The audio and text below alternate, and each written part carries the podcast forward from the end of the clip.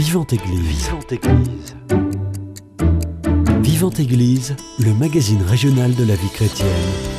Une émission proposée par Timothée Rouvière. Bonjour à tous et bonjour à toutes et bienvenue dans votre émission Vivante Église sur Radio Présence. Aujourd'hui, c'est la première émission d'une série sur les grands textes bibliques de l'Ancien et du Nouveau Testament. Et pour étudier ces textes, le frère Édouard Divry, dominicain de la province de Toulouse, théologien et ancien délégué de l'Église catholique auprès des Juifs à Toulouse et à Montpellier, et Ephraim Teitelbaum, ancien directeur du Fonds social juif unifié.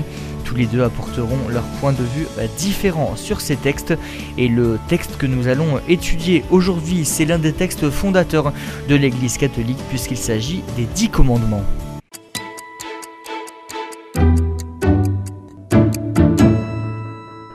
Frère Édouard Divry, pour euh, commencer euh, cette émission, est-ce que déjà vous pouvez nous présenter assez rapidement ce, texte des Dix Commandements qui est très connu au sein de l'Église catholique C'est très connu. Alors, j'ai tout simplement pris ce qui est abordable par tout le monde, le catéchisme de l'Église catholique. Le numéro 2056 donne une excellente définition de ce que c'est que ces dix commandements.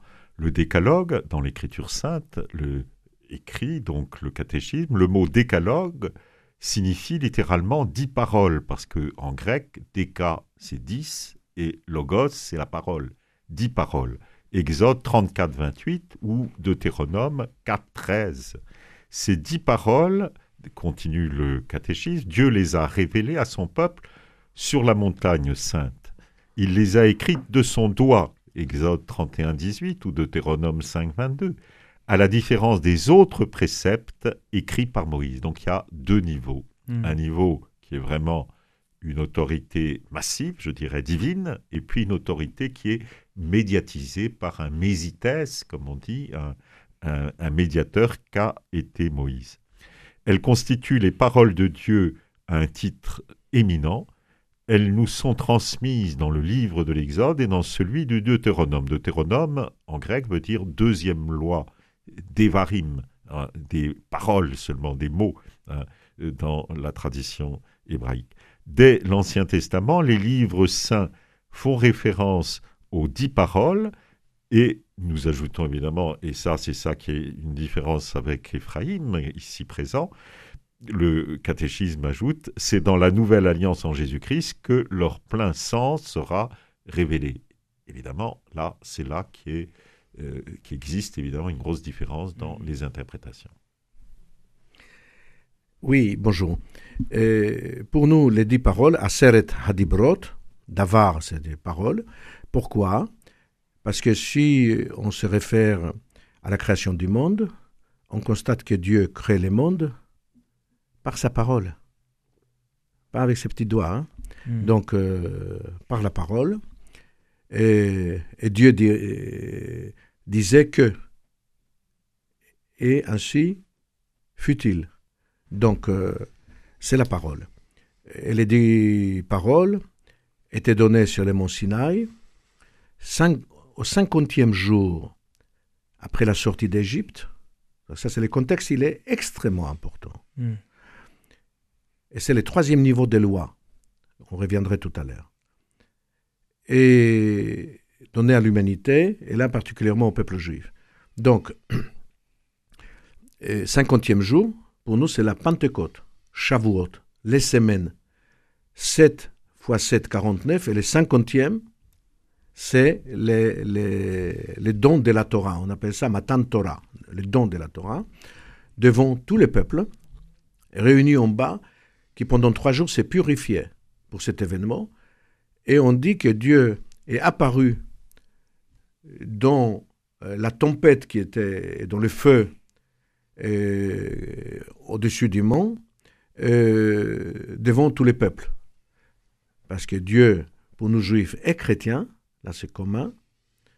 Il n'y a pas une autre, un autre culte, une autre religion qui les professe, je souligne, et, est esprit. Il n'est pas physique. D'accord? Donc, devant témoins, c'est-à-dire les 600 000 hmm.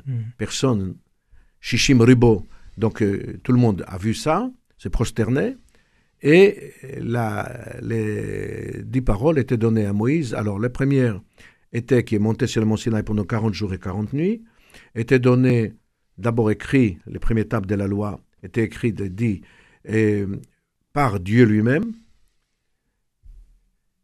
Moïse les a cassés. Lorsque, en descendant à la mi-montagne, il a entendu les bruits du camp des Hébreux qui était en bas, et Josué lui a expliqué, qu'il lui attendait, que, en effet, son frère Aaron, sous la pression de la foule, du peuple, a créé les veaux d'or. Par colère, il a détruit, enfin, il a, il a jeté par terre ces tables de la loi qui sont cassées, mais après que Dieu était l'avocat du peuple, ça c'est quand même incroyable, il a écrit par lui-même tables de la loi, mais euh, les mêmes. Dans les tabernacles, et c'est ma dernière remarque, il y avait les tables cassées de la loi écrites par Dieu, les tables de la loi non cassées écrites par Moïse, et la Torah, c'est-à-dire les, les. Oui, alors donc euh, tu as, cher Ephraim, donné un très bon donc, euh, récit englobant de tous ces moments de l'Exode, et d'ailleurs euh, le catéchisme le dit juste après au numéro 2057, le décalogue se comprend d'abord dans le contexte de l'Exode, qui est ce grand événement libérateur de Dieu au centre de la de l'ancienne alliance, la première alliance, comme on l'appelle aussi dans le christianisme. Donc je euh, raisonne 100% de ce que vient de dire euh. C'est exactement cela. C'est ce récit donc euh, constructif de la libération libération par rapport à l'esclavage d'Égypte, mais aussi libération morale, parce que, euh, évidemment, un peuple asservi pendant des années finit par prendre des mauvais plis, et il fallait aussi une libération morale, je dirais pas seulement mm. la libération, je dirais, euh, purement euh, physique. Hein. Il fallait que le cœur de chacun de ceux qui étaient sauvés d'Égypte s'affermisse dans la volonté de Dieu. Or, la volonté de Dieu, elle était déjà inscrite dans le cœur de chacun d'une certaine manière, mais sous des strates un petit peu profondes, parce qu'il y avait eu des plis qui avaient été malheureusement acquis pendant euh, la période, la longue période d'exil en Égypte, et il fallait euh, d'une certaine manière faire ressurgir euh, l'or pur Hein, de ce que Dieu avait mis dans le cœur de, depuis l'origine, depuis les patriarches, Abraham, Isaac et Jacob. Et donc il a fallu du temps et il y a tout le périple du peuple qui sort par la mer des gens, qui est éprouvé à travers la poursuite que les Égyptiens font, et puis finalement qui arrive de l'autre côté sauvé, puisque les flots se referment sur les Égyptiens, et finalement le peuple ça arrive au désert où il n'y a rien. Et c'est une épreuve où il faut petit à petit descendre le long de la mer Rouge, rencontrer bah, des, euh, épreuves du genre des serpents, ou euh, avec les Amalécites tout à coup qui arrivent pour s'attaquer au peuple juif, et Dieu qui intervient à chaque fois, intervient pour soutenir Moïse, Hur et Aaron dans le combat, mais aussi de l'aide parce qu'il n'y avait pas d'eau, et il a fallu que euh, le rocher soit miraculeusement euh, source d'eau pour euh, Moïse et le peuple, et puis mm. les cailles, et puis la manne, tous ces éléments qui sont très importants avant d'arriver au pied du mont Moïse. Et c'est auprès de ce mont que Moïse a senti l'appel divin à gravir la montagne et là à recevoir donc euh, les grandes tables de la loi euh, que euh, Dieu va lui donner d'une manière pour l'aider à, conduire désormais le peuple, car il n'est pas facile de conduire un peuple tout entier. Alors, les dix commandements, dans l'histoire juive, des paroles, et la constitution de la création du peuple juif. Rien que ça. Jusqu'à là, il y avait douze tribus, c'était des tribus, liées par euh, des liens familiaux, etc. Et une vague, un vague rappel euh, des ancêtres, Abraham, Isaac et Jacob, Joseph, n'oublions pas Joseph, Mm. qui est une figure extrêmement importante pour le peuple juif. Et, et donc, euh, devant le mont Sinaï, le peuple se purifie, reçoit une loi. Reçoit une loi, et il n'est plus désormais, euh, ce ne sont plus désormais des tribus éparses, mais c'est un vrai peuple qui, avec une constitution, va errer, se purifier durant 40 ans dans le désert. Toute la génération de- d'esclaves, anciens esclaves, est décédée sauf deux personnes, Josué ben Nun et Ben Hur, et Hur.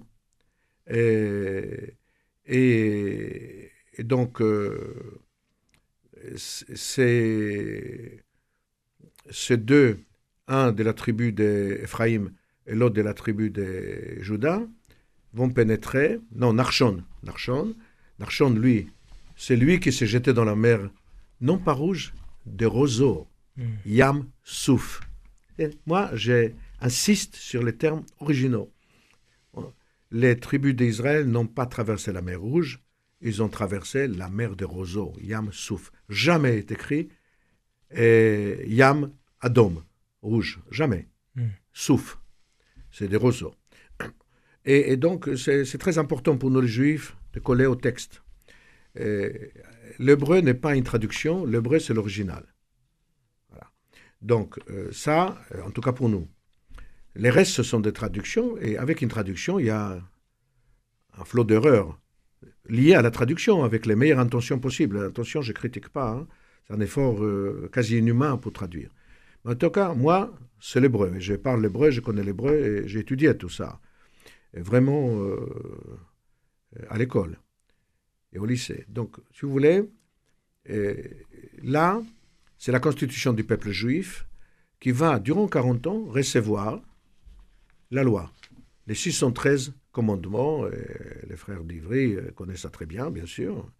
Et, et donc, on prépare le peuple pour pénétrer dans le pays de Canaan, pays promis à Abraham par Dieu, renouveler cette promesse par Isaac et Jacob et Joseph, et pour prendre possession de cette terre que Dieu lui a promis, c'est l'alliance Ben Habetarim entre les morceaux, là encore on connaît tout ça, et, euh, et, et donc pour entrer, c'est Josué bin Nun qui sera chargé, Mhm. après la mort de Moïse, et il le fera. Donc pour vous dire, l'événement n'est pas seulement fais ça, ne fais pas ça.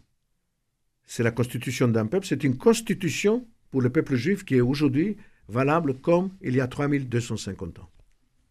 Oui, et les premiers mots d'ailleurs euh, de ce décalogue, ces dix paroles, commencent par une déclaration de foi. C'est moi le Seigneur ton Dieu qui t'ai fait sortir du pays d'Égypte, de la maison de servitude.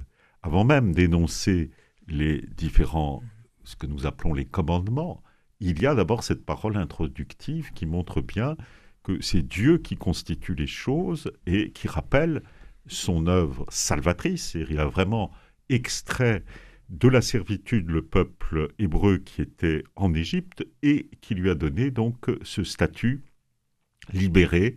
Et ces paroles vont être donc effectivement fondatrices. Donc ce Anori du début, c'est moi, le Seigneur, est très importante pour comprendre le sens de ces paroles. C'est pas l'énoncé de commandement qui s'additionnerait tu ne feras pas ça, tu ne feras pas ça, etc., etc. Mais d'abord une constitution dans la foi. Hein. C'est moi le Seigneur ton Dieu. Et Qui t'a fait sortir du pays d'Égypte, de la maison de servitude.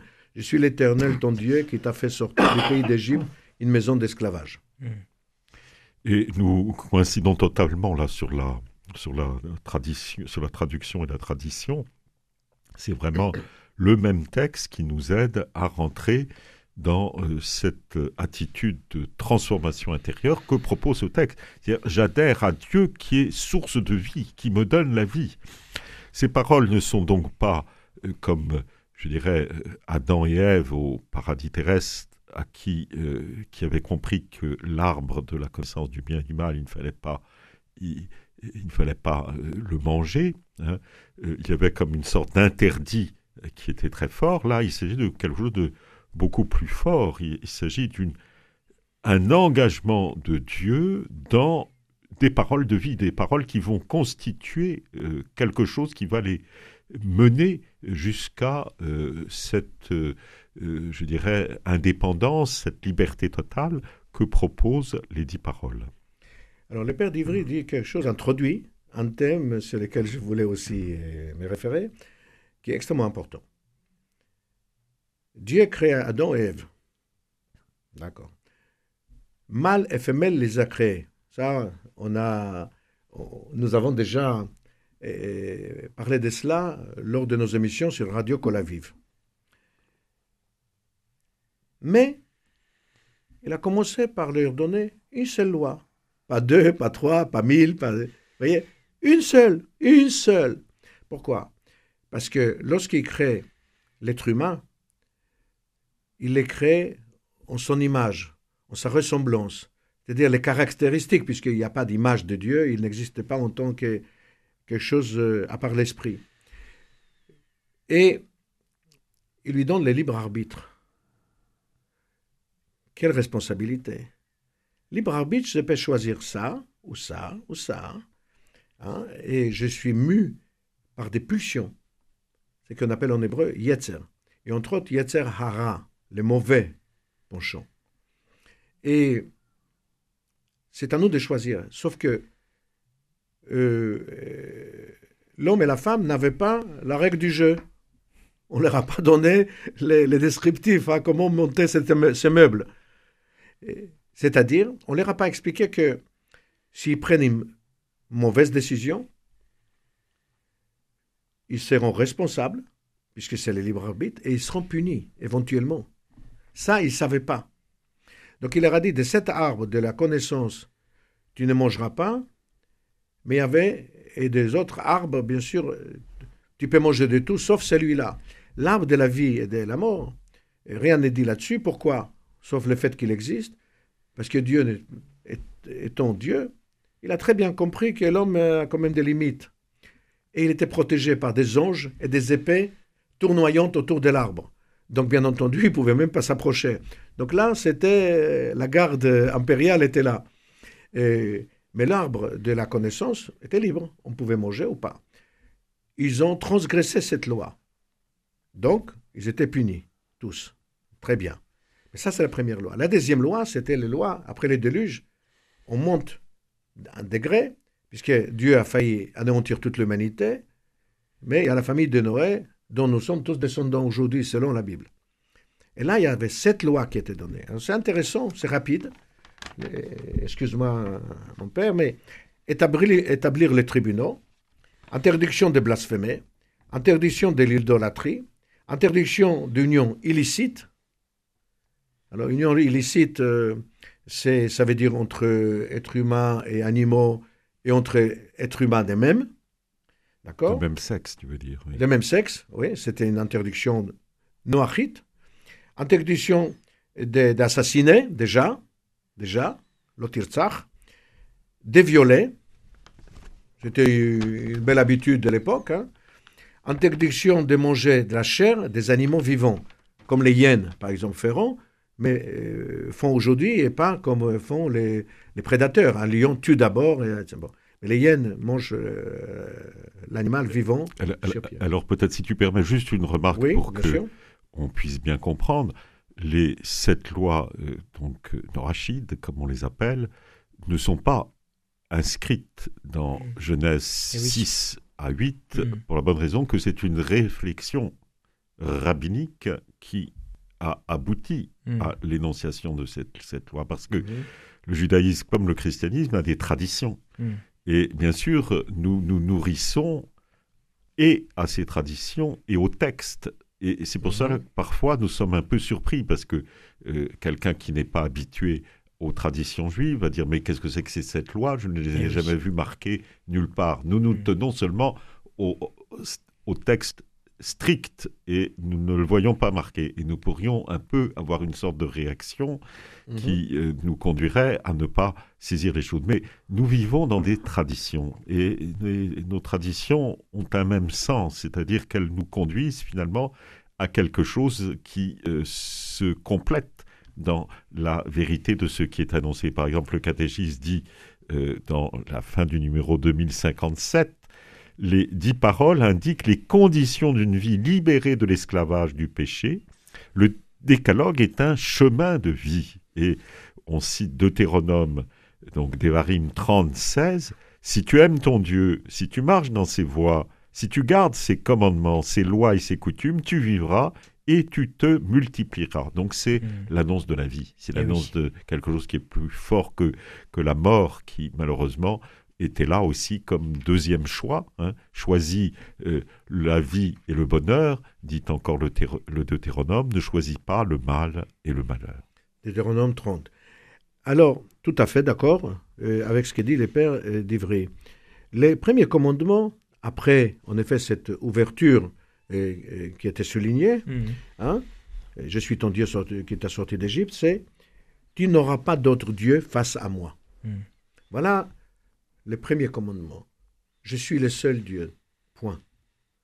Hein, C'est ce que nous appelons, nous les Juifs, notre Père. Parce que notre Père, c'est une expression juive, hein, euh, qui était adoptée, donc Jésus étant juif, donc il a, il a prié à son Père, à son Père, c'est-à-dire le Dieu d'Israël. Et on a les mêmes dieux. Donc ça, c'est important de dire que nous, les Juifs et les chrétiens, on vénère les mêmes dieux, Mhm. euh, pas un autre. Euh, on aurait pu penser, je ne sais pas pour quelle raison, mais euh, tradition, les années qui passent, les millénaires, etc., on pouvait penser à autre chose. Non, c'est les mêmes dieux. Euh, sur la croix, Jésus disait Eli, Eli, lama azaftani, mon Dieu, mon Dieu, et il a dit ça en hébreu, hein, ou il peut dire lama shavaktani, Oui, il y a une autre version, c'est oui. araméen, Oui. mais c'est le même. Donc, euh, voilà.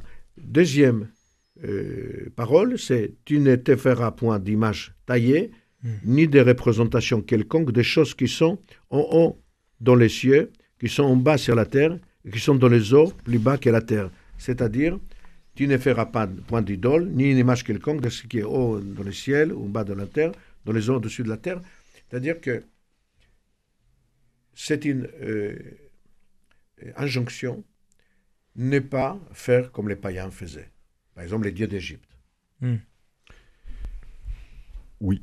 À l'occasion donc euh, de ces remarques, peut-être que il faut aider euh, nos auditeurs à comprendre que lorsqu'on numérote, et c'est ce qu'a commencé à faire Ephraim, quel est le, le numéro un dans le fond Mhm. euh, des, parmi les commandements, nous avons divers systèmes de numérotation. Pourquoi? Parce que justement, il y a des traditions différentes. Et on revient toujours à cette problématique des traditions. Nous observons dans ce que nous avons reçu de nos pères trois types de, euh, je dirais, d'ordres qui sont donnés.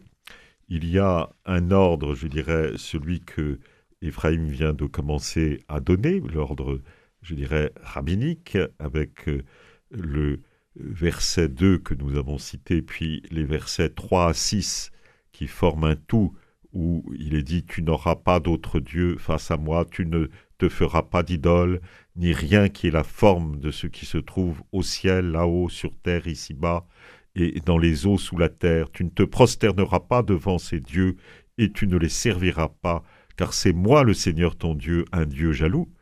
Poursuivant la faute des pères chez les fils sur trois et quatre générations, s'ils me haïssent, mais prouvant sa fidélité à des milliers de générations si elle m'aime et garde mes commandements. Et ce, ce, ce, premier euh, tout, euh, 3 à 6, donc représente euh, une unité de sens. hein. Et il y a d'autres traditions, par exemple celle de Saint Augustin, qui nous est très commune parce que c'est la tradition de Saint Jérôme, c'est la tradition occidentale de la Vulgate, dans lequel 3 euh, à 6 forment un tout, mais on n'a pas euh, senti l'utilité de rappeler le, verset 2. Pourquoi? Parce que tout simplement, ça va de soi. et on sous-entend ce qui va de soi dans ce qui est plus important pour euh, Saint Augustin, qui était la libération du péché par Jésus-Christ. Donc on n'a plus besoin de rappeler la libération d'Égypte, hein. et même si c'est une figure très belle et très importante. Donc la, la euh, je dirais la, la répartition est un peu euh, différente puisqu'on part tout de suite de 3 à 6, puis on retrouve la même, je dirais, découpage, 7, ensuite 8, 11, 12, 13, 14, 15, 16, 17 A, et pour en faire un, dixième, Augustin est obligé de couper le 17 en deux. Mais vous avez aussi la tradition de nos frères orthodoxes, grecs orthodoxes, qui, eux, suivent exactement la tradition euh, que nous venons de dire, sauf que ils coupent 3 le verset que Ephraim vient de citer, c'est moi le Seigneur ton Dieu qui t'ai fait sortir de... Euh, tu n'auras pas d'autre Dieu face à moi. Hmm. Et la suite 4, 5, 6. C'est-à-dire, tu ne feras pas d'idole, etc.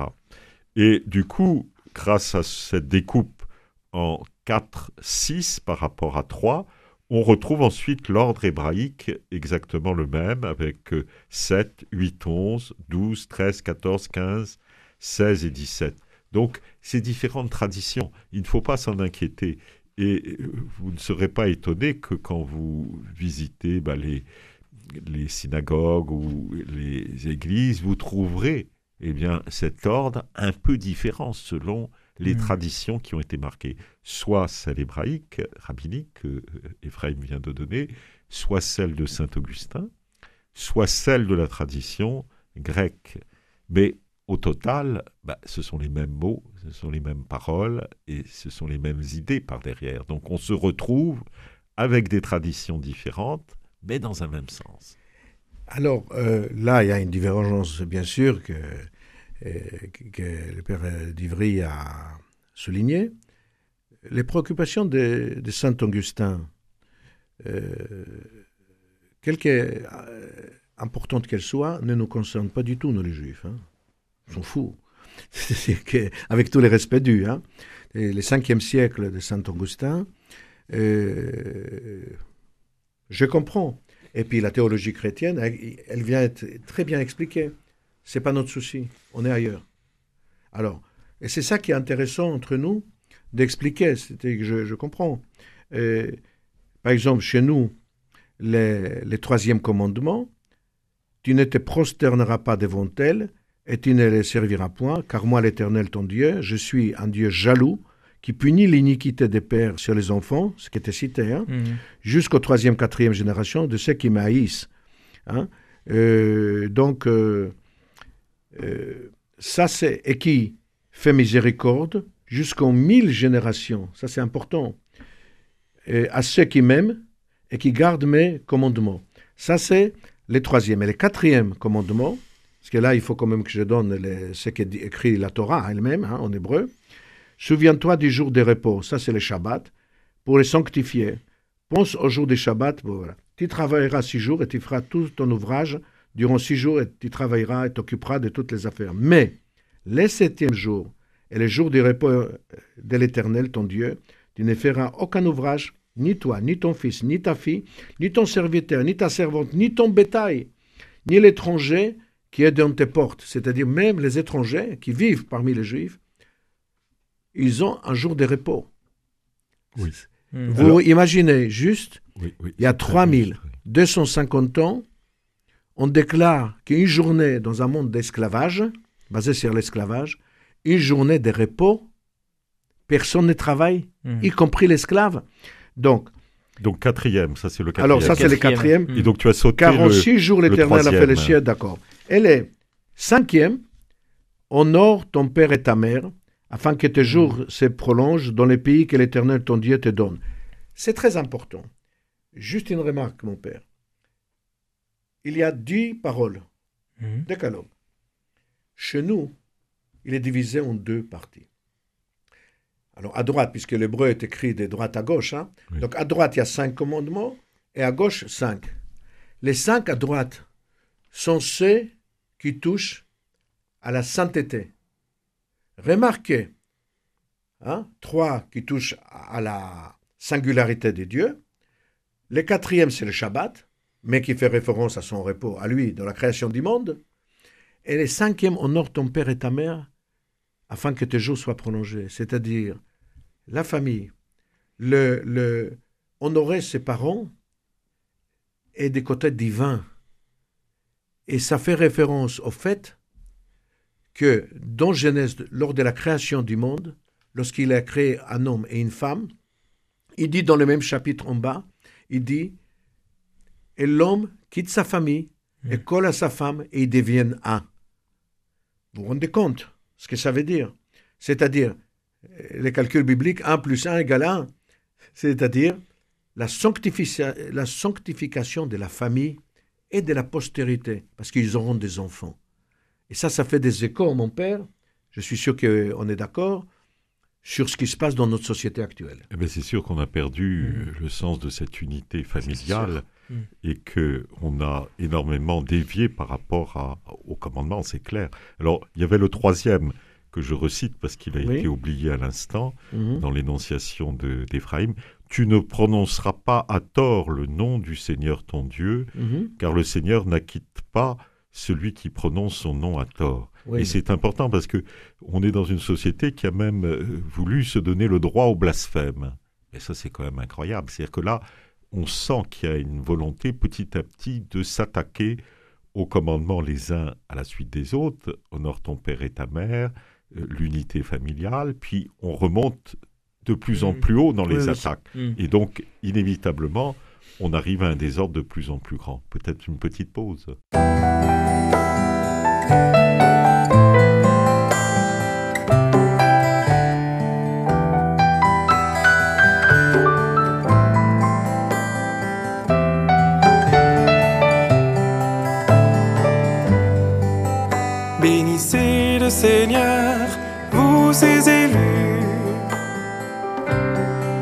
Acclamez-le offrez-lui la louange de vos cœurs.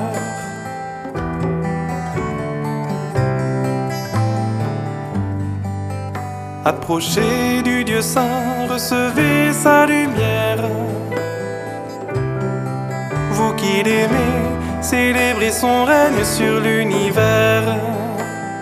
Ô lumière du monde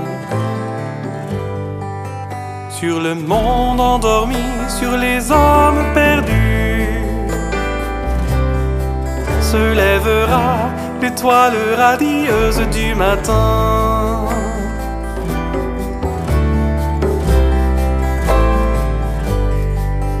Que s'élèvent vos chants, qu'ils éveillent l'aurore. L'aube nouvelle enfin se lèvera sur les nations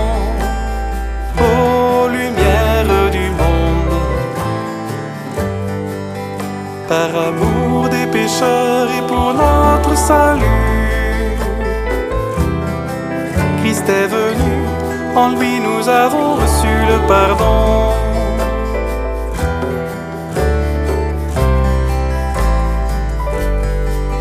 Sur le peuple qui marchait dans les ténèbres, à resplendir, astre dans lumière sans déclin,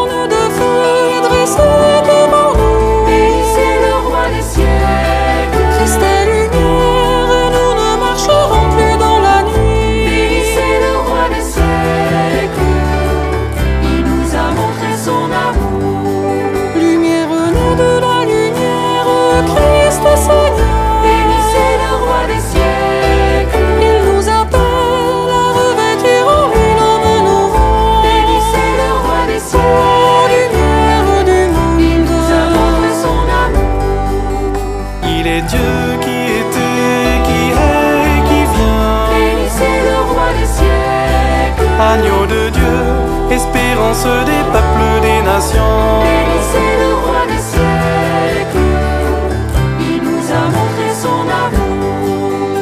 Dans le creux de ses mains, les rayons de sa force. Bénissez le roi des siècles, Christ est vainqueur, Dieu saint et fort, éclatant de puissance. bénissez le roi des siècles, Lumière du il monde. nous a montré son amour.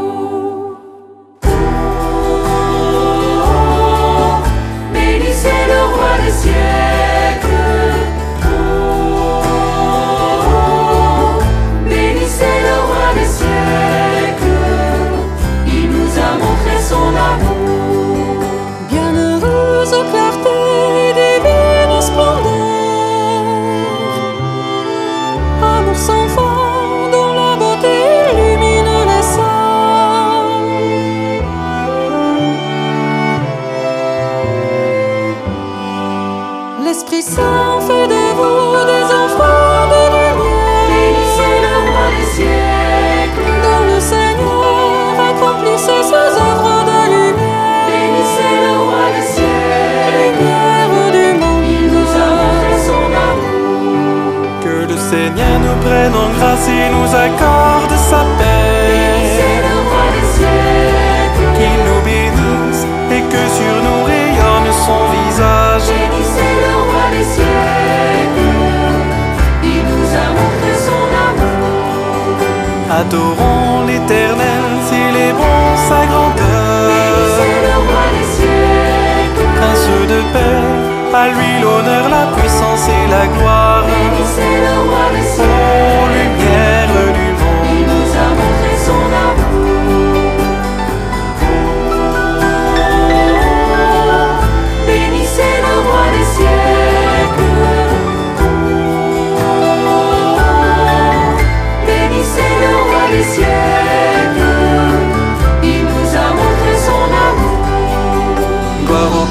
Gloire au Fils, gloire à l'Esprit. Bénissez le roi des siècles. Alléluia, béni sois-tu en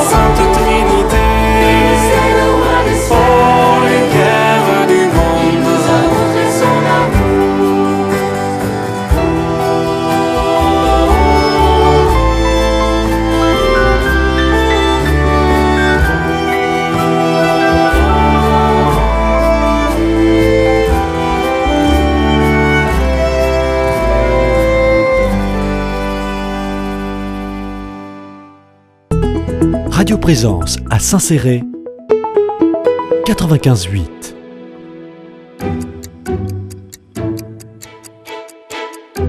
Vivante Église Timothée Rouvière De retour dans votre émission Vivante Église sur Radio Présence, je suis toujours avec le frère Édouard Divry, dominicain de la province de Toulouse et euh, théologien et ancien délégué de l'Église catholique auprès des Juifs à Toulouse et à Montpellier, et aussi Ephraim Teltenbaum, euh, ancien euh, directeur du Fonds social juif unifié. Et ensemble, je vous reprécise le principe de l'émission, c'est l'étude d'un texte euh, où chacun euh, s'exprime. Et le texte que nous étudions aujourd'hui, c'est un des textes fondateurs de l'Église catholique. Il s'agit des dix commandements. Euh, frère Édouard, on a étudié dans la première partie de l'émission les cinq premiers commandements. Le sixième, quel est-il?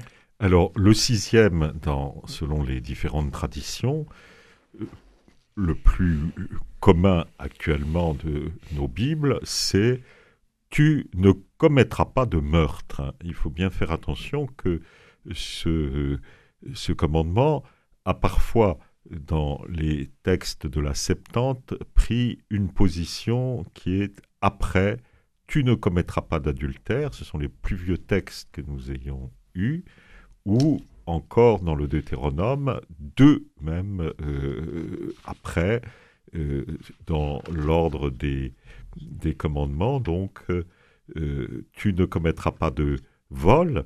Et donc il a été inséré dans différentes parties, je dirais, du texte. Alors c'est dû au fait que bah, les textes ont été colportés par des traditions différentes selon des nécessités aussi du peuple, selon certains péchés qui étaient plus visibles à certaines périodes de, de- de l'histoire, et on mettait en avant un ordre peut-être légèrement différent.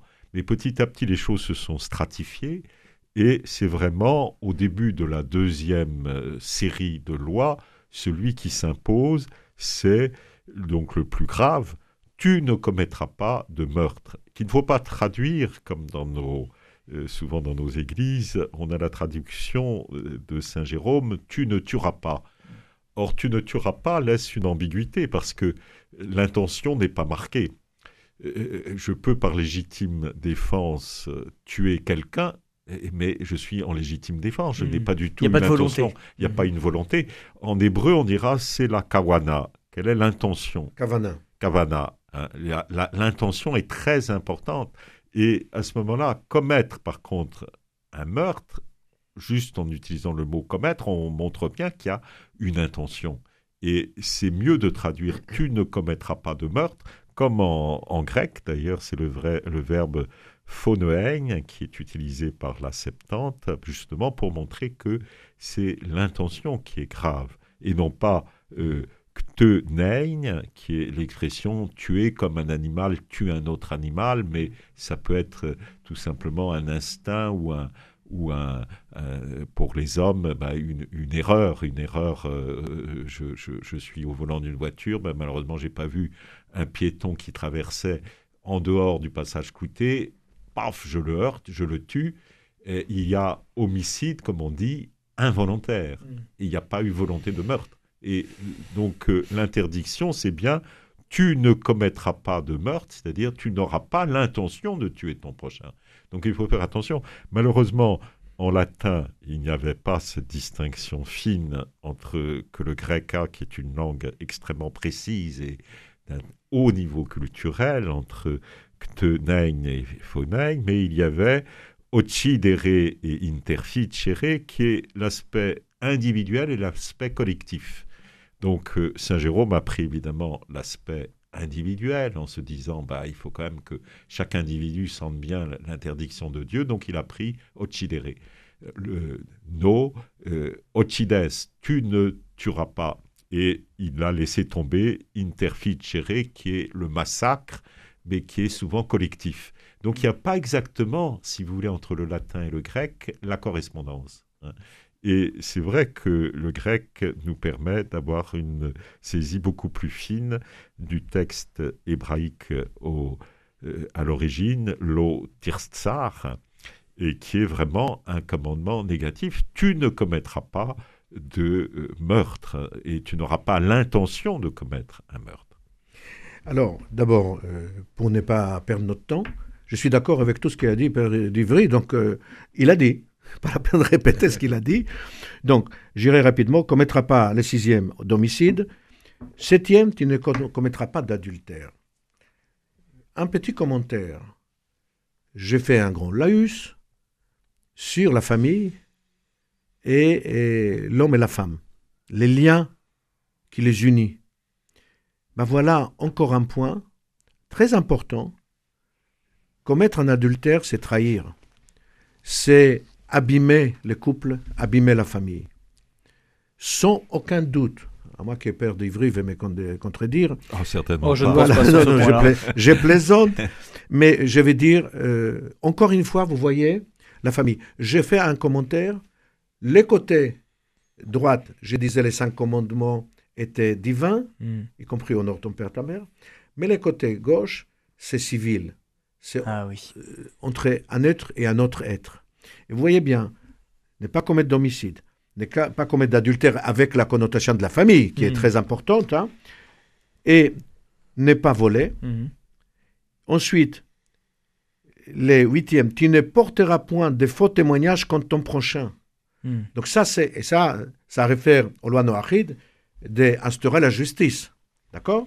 Et le dixième, tu ne convoiteras point la maison de ton prochain, tu ne convoiteras point la femme de ton prochain, ni son serviteur, ni sa servante, ni son bœuf, ni son âne, ni aucune chose qui appartient à ton prochain. Mm. Et ça, ce sont en effet de, les cinq euh, commandements Civil. civils. Mm. Vous voyez bien, là, on ne parle pas de Dieu, on a parlé avant. Et Mm. ça, euh, c'est, mais encore une fois, sanctification de la famille pour le septième commandement. Oui, tout à fait. Et euh, là, ils sont dits sous un mode négatif parce qu'ils sont universels. Ils sont vrais toujours et tout le temps. Alors que les commandements positifs laissent à la liberté, puisque la liberté est première dans la constitution de notre image, je dirais, et ressemblance de Dieu, il y a du plus et du moins. Euh, un- Quelqu'un qui veut se dédier à Dieu euh, entièrement dans sa vie, il peut le faire. Un religieux, même ce qu'on appelait les pharisiens, dans l'évangile, parfois ils prennent un peu des pas mal de critiques dans l'évangile, mais en fait c'était des gens qui voulaient en faire plus que les autres. Pourquoi? Parce qu'ils se séparaient du peuple qui avait des pratiques souvent euh, moins, euh, disons, pures, moins, euh, je dirais, un peu en contraste avec la Torah, et ils voulaient se séparer. Péroussim, c'était ceux qui se séparaient du peuple pour être plus correspondants à la Torah. Donc en fait, c'était des gens qui étaient plutôt dans le plus. Et euh, c'est tout simplement que dans les, la première table de la loi, il y a du plus et du moins. On peut être plus strict, moins strict, il y a différentes euh, possibilités. Nous, dans le christianisme, on retrouve ça un petit peu aussi. Il y a euh, les laïcs, il y a les prêtres, il y a les religieux, il y a les religieuses. Bah, chacun a un état différent. Et cet état différent lui permet de vivre ces commandements positifs d'une manière, je dirais, graduée, mais tout le monde est respectable et la sainteté n'est pas dans euh, cette graduation. La sainteté est de être tout à fait obéissant à l'état dans lequel on est appelé. Et c'est ça qu'est la sainteté. Soyez saints comme euh, Dieu est saint. C'est le Lévitique chapitre 19. Soyez saints comme Dieu est saint. Alors, je suis d'accord avec ça. Et, et la remarque sur les prouchim, en hébreu, prouchim, Euh, Les séparés. Parisiens. les- les pharisiens, Les les pharisiens. prouchim. Et Pour nous, Jésus était un de eux. Il y avait deux parties à l'époque. Il faut comprendre un peu le contexte du peuple juif à la fin du premier et deuxième temple. D'accord? Au premier siècle. Les temples étant détruits par les, les Romains, les Titus, en l'an 70. Il y avait deux parties. Les Tzdokim, et Les Sadducéens, Sadducéens, voilà. qui viennent du grand prêtre Tzadok, qui était le grand prêtre à l'époque du roi Salomon, d'accord? C'est-à-dire 10e siècle avant notre ère. Et eux, c'était des de, de gens de l'élite, comme on dirait aujourd'hui l'élite. hein.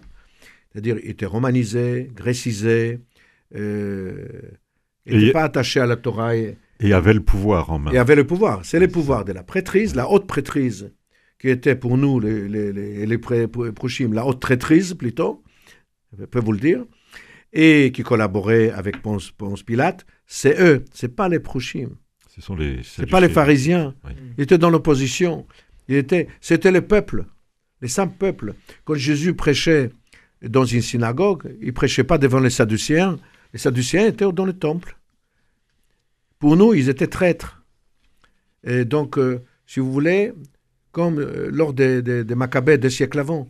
Donc, si vous voulez, les Maccabées qui, qui défendaient la, la foi. Donc, eux, comme disait le père d'Ivry, euh, étaient attachés à la, à la foi de Moïse et pas les Sadducéens. C'était la, la noblesse, oui, le pouvoir, la noblesse, Mhm. la grande, la haute prêtrise. Et c'est eux qui leur collaboraient avec le Ponce Pilate, pas les pharisiens. Et là, c'est une erreur, à mon avis, à un autre sens, une erreur dans les évangiles, parce qu'ils ils attaquent les pharisiens qui, en réalité, Jésus faisait partie. Parce que c'est là qu'il euh, euh, qu'il étudiait la Torah, etc. C'est pas les Sadducéens.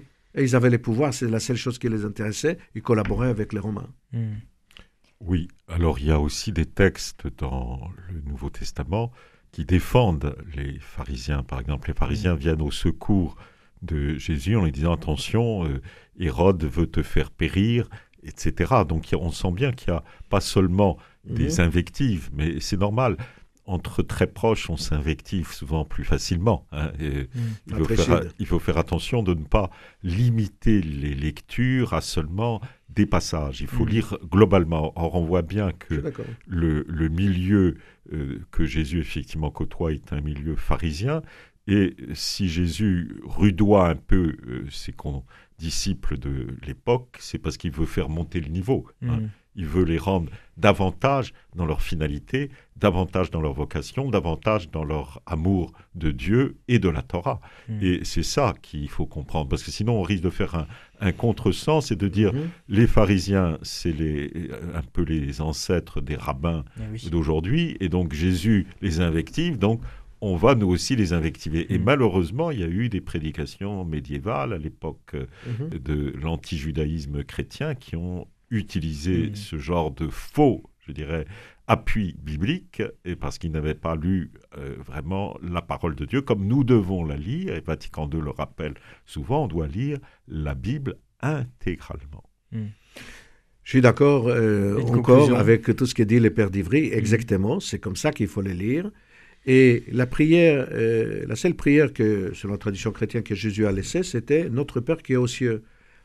Ben oui, ben je vais vous le dire l'original. Avinu Sheba Shamayim. Notre Dieu qui est aux cieux, c'est une prière juive très connue. Mm. Et c'est celle-là. Et là, nous sommes ensemble. Merci. Et on terminera là-dessus. Avinu Sheba Shamayim, Mitkadesh Imra. Amen. Amen. Merci beaucoup à tous les deux d'avoir euh, participé à, cette émission nouveau format. On espère vous retrouver euh, le mois prochain pour l'étude d'un nouveau texte. Euh, merci aussi à vous auditeurs d'être fidèles à ce rendez-vous quotidien Vivante Église. Si vous souhaitez réécouter cette émission, elle est d'ores et déjà disponible sur notre site internet www.radioprésence.com ou en rediffusion ce soir à 21h. Passez une très belle journée à l'écoute de notre antenne. Cette émission est disponible sur CD. Commandez-la en téléphonant au 05 62 48 63 00 05 62 48 63 00 ou par mail à contact@radioprésence.com.